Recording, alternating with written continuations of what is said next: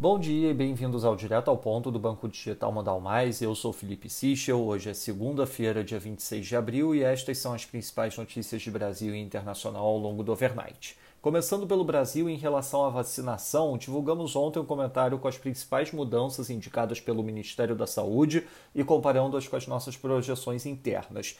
Considerando-se a projeção mais conservadora, que contempla os números do Ministério da Saúde para maio e para o terceiro trimestre, além da nossa projeção de junho e o quarto trimestre, o total de vacinas a ser recebido até o final do ano é de aproximadamente 380 milhões de doses. O nosso report completo sobre a oferta de vacinas será divulgado hoje, destacando as mudanças e as alterações nas projeções.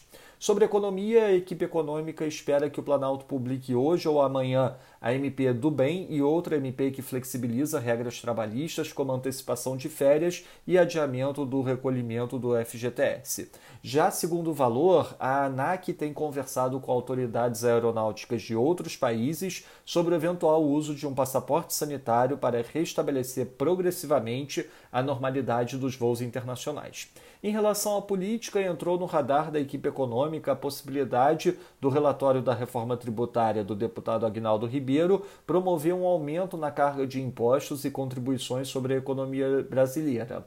Fora isso, o valor destaca o novo aumento da pressão por trocas no primeiro escalão do governo.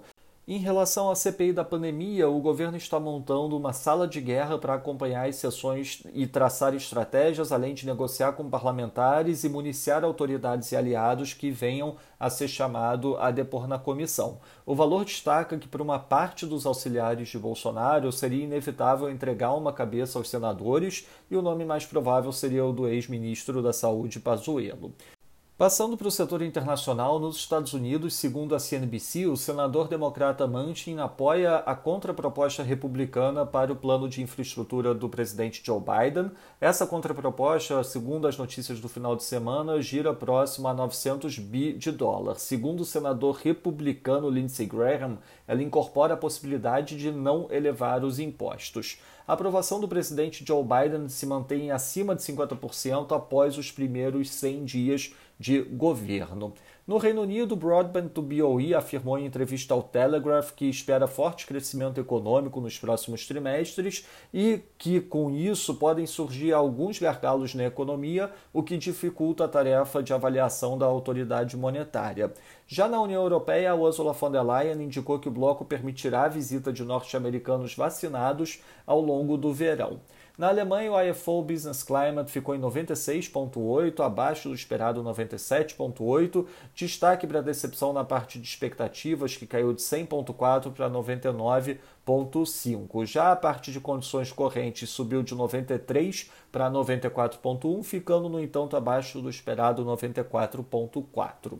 No Japão, o partido governista LPD perdeu três eleições paralelas ao longo do final de semana, numa indicação negativa para as eleições nacionais de outubro, e na China, a Academia de Ciências Sociais divulgou projeção de crescimento do PIB de 8% este ano e do dólar CNY entre 6,4% e 6,5%. niin kuin Na agenda do dia, destaque às 9h30 da manhã para a divulgação de Durable Goods Orders e sem hora ao longo do overnight a divulgação da decisão de política monetária do BOJ.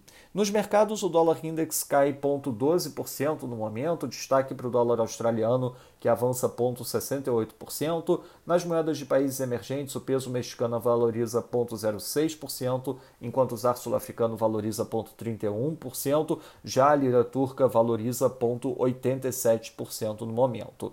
No mercado de juros, o título americano de 10 anos abre 2 basis points, enquanto o título alemão de 10 anos abre 1 basis point. Já no mercado de ações, o S&P futuro cai 0,11%, enquanto o DAX cai 0,08%. No mercado de commodities, o WTI caindo 1,54%, enquanto o Brent cai 1,60%. Essas foram as principais notícias do overnight. Um bom dia a todos. Até o nosso próximo podcast direto ao ponto do Banco Digital Modal Mais amanhã.